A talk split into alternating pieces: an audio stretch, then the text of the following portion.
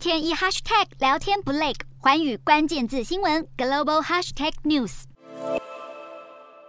佩洛西访台，全球关注，而中国解放军更是对佩洛西的航班进行完全的追踪跟监视，目的就是想要震慑美方。然而，根据中国军方消息透露，解放军追踪佩洛西的行动宣告失败。中国确实部署歼十六 D 电战机跟零五五型飞弹驱逐舰，试图追踪佩洛西班机，但几乎都被五角大厦派来护航佩洛西的雷根号航母打击群给干扰。监视任务并没有成功，而这一次成功护航裴洛西，让美军更加确信电子战是一种成本相对较低，又可以改变战场局势的作战方式，所以美军不断强化相关技术。在美军武装力量的编制中，电子作战并没有独立兵种序列，而是由各军种分别进行建设跟管理。海军的电子作战部队主要是以 EA-18G 电子攻击机中队为代表，组成攻击机群，针对目标雷达展开远距离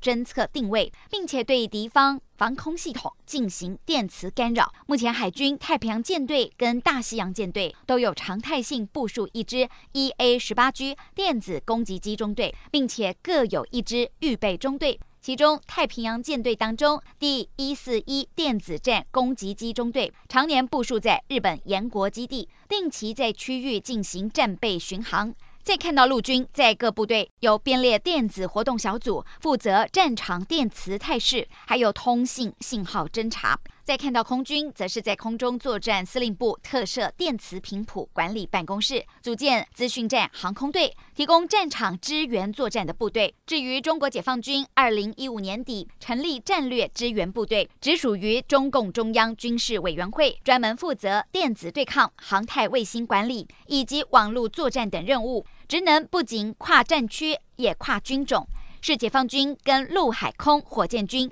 进行联合作战的关键战力。不过，这个战略支援部队一直相当神秘，究竟是如何运作，还是有许多谜团待解。